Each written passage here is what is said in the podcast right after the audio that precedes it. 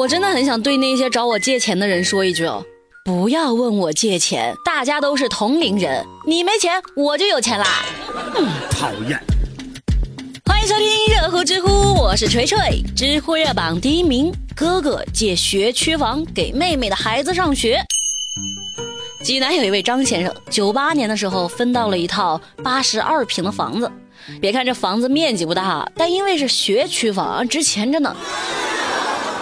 有一天，张先生的妹妹说：“哎呦哥，我儿子想来你家附近的实验小学读书，我能不能把名字挂在你的房产证下呀？”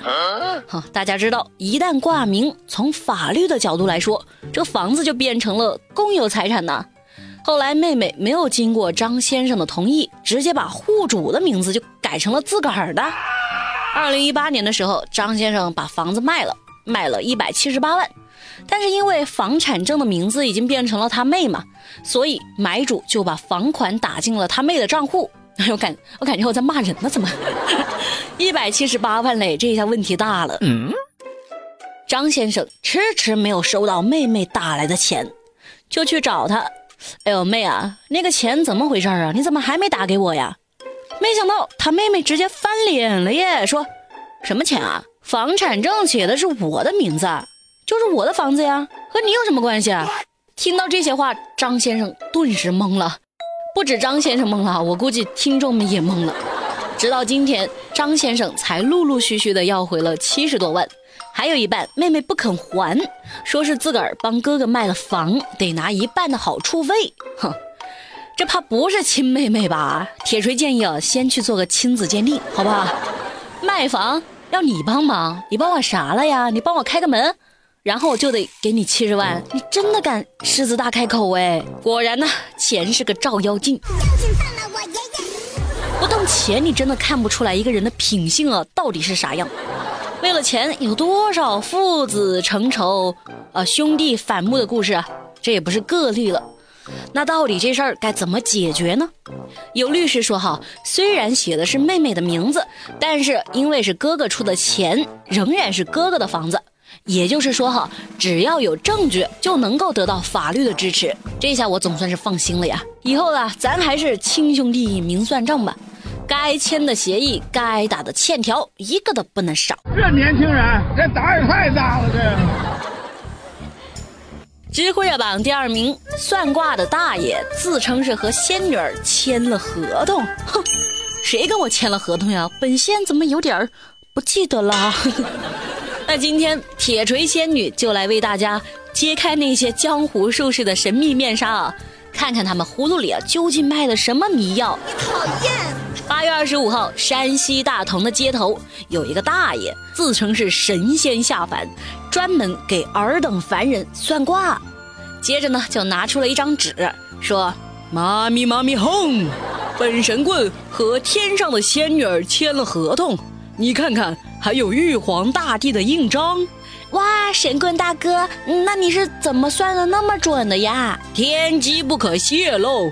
哦，算了，我看你那么有诚意，我就告诉你吧。你过来，这神棍啊就对这个人勾勾手，在这个人的耳边悄悄地说。我都是蒙的，蒙的，这你怎么能蒙对呀？算卦嘛，讲究的就是两个字：察言观色。我算卦四十多年了，我每天算五个，总有两个是准的喽。信你个鬼！你这个糟老头子坏得很。这是心理学被黑的最惨的一次啊，大爷！您行骗四十年了，工龄不小哎。五险一金缴清了吗？你问我，我问谁去了？铁锤想起了，小时候其实我外婆也带我去算过一卦。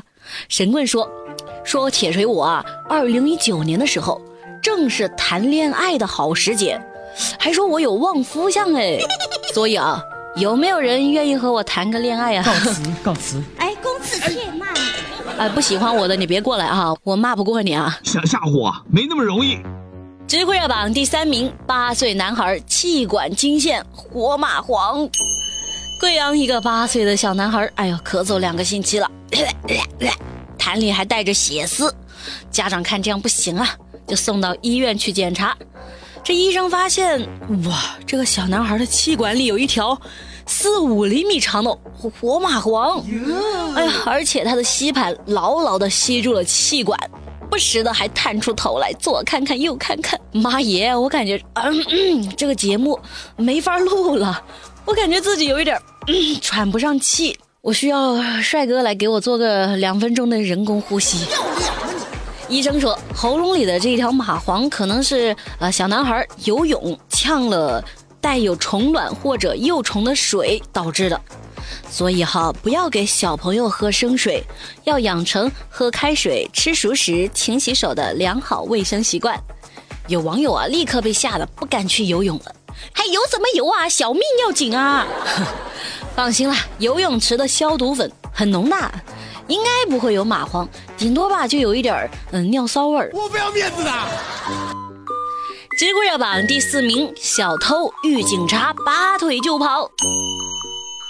前两天，甘肃兰州有一位叫做李阳的辅警，他和同事出去工作，就发现路边一个男的，一看到警察就变得怪怪的，行为举止哦十分可疑。这李大哥就想上去问呢，你怎么回事啊？没想到这个男的拔腿就溜，这李大哥两个人赶紧追上去啊！哎呀，追啊追，终于追上了！啊，你跑什么呀？你你追我我就跑了，你不跑我会追你吗？你不追我会跑吗？行了行了，别玩文字游戏了，说吧，犯什么事儿了？我我前几天去别人家偷了八百多块钱，我以为你们是来抓我的。小子，走一趟吧。说着，警察就把小偷男带去了派出所。其他的警察叔叔也可以多学学，没事就穿着警服去外头溜达，说不定就有意外的收获呢。不过不是我吐槽，这小偷的心理素质也太差了。你看看人家曹操，手起刀落，杀错了吕伯奢之后，眼睛都不眨一下，直接说了一句啥：“宁叫我负天下人。”休叫天下人负我。先不说曹操是不是个大坏蛋，但至少心理素质杠杠的呀。再看看这个小偷，哎呀，小老弟不行啊，咱还是老老实实找份工作，改过自新，重新做人，好吧？打工是不可能打工的，这辈子不可能打工的。还有，知乎热榜第五名，长沙猪肉价格涨到了史上最高。那到底有多高呢？据说是已经卖到了二十九块九毛二一斤啊，呸，一公斤，也就是说十五块钱左右一斤啊。不少的市民那都大叫：“哎呀，猪肉都吃不起了！”那好端端的猪肉怎么涨价了呢？好像说是因为受到了非洲猪瘟疫情还有养殖成本上升这种因素的影响，我国的猪肉就比较少。那物以稀为贵嘛，一少就涨价呀。好了啊，谁也别拦着我，我要辞职，我要回家养猪。我觉得好难过。猪肉价格一涨，吃鱼肉和鸡肉的就多了，因为对比下来还是鱼肉比较划算。为了节省生活开支哦，咱们的长沙爱家那是精打细算呢。确实，不会省钱，你赚再多也是枉然。那我再给大家推荐一个省钱小妙招哈，微信添加省钱公众号 KPI 三五零。怎么用呢？很简单哈，反正咱们都是要网上购物的嘛，先别急着付钱，干嘛呢？你把商品链接复制发到公众号 KPI 三五零上，就可以获得返利省钱啦，是不是很简单？淘宝、京东、拼多多都可以使用哦。我真为你骄傲。知乎趣答是有趣的趣。提问。中国哪里的女孩最漂亮？